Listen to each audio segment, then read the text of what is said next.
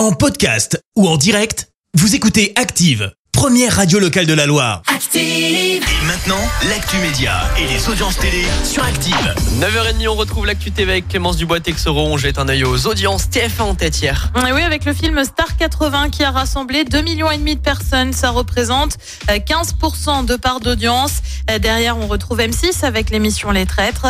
Euh, France 3 complète le podium avec la carte au trésor. Une amende de 500 000 euros. Euh, Pour l'émission de Cyril Hanouna, touche pas à mon poste sur C8 a été euh, condamné par l'ARCOM euh, suite à une émission du 9 mars dernier. Un invité avait évoqué la consommation d'une drogue à base de sang d'enfant par des personnalités.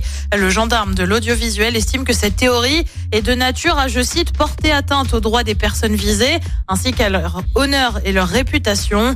En novembre déjà, la chaîne avait écopé d'une amende de 3 millions d'euros cette fois euh, suite à des propos tenus envers le député euh, Louis Boyard. Et puis on reste sur euh, C8 et dans l'émission Touche pas à mon poste avec une nouvelle recrue annoncée. C'est Pascal de la Tour du Pin, la journaliste quitte BFM pour rejoindre l'équipe de Cyril Hanouna. Elle devrait notamment s'occuper du magazine politique, voire présenter l'émission Les jours d'absence de Cyril Hanouna. Bien sûr, elle n'a pas confirmé l'information à ce stade officiellement. Ah, Parmi les autres recrues de cette année, on note aussi l'arrivée de Ségolène Royal, ex-ministre et candidate à la présidentielle. Et le programme euh, ce soir, c'est quoi? Eh ben, sur TF1, c'est la série HPI en rediffusion. Sur France 2, c'est un concert en hommage à Johnny Hallyday.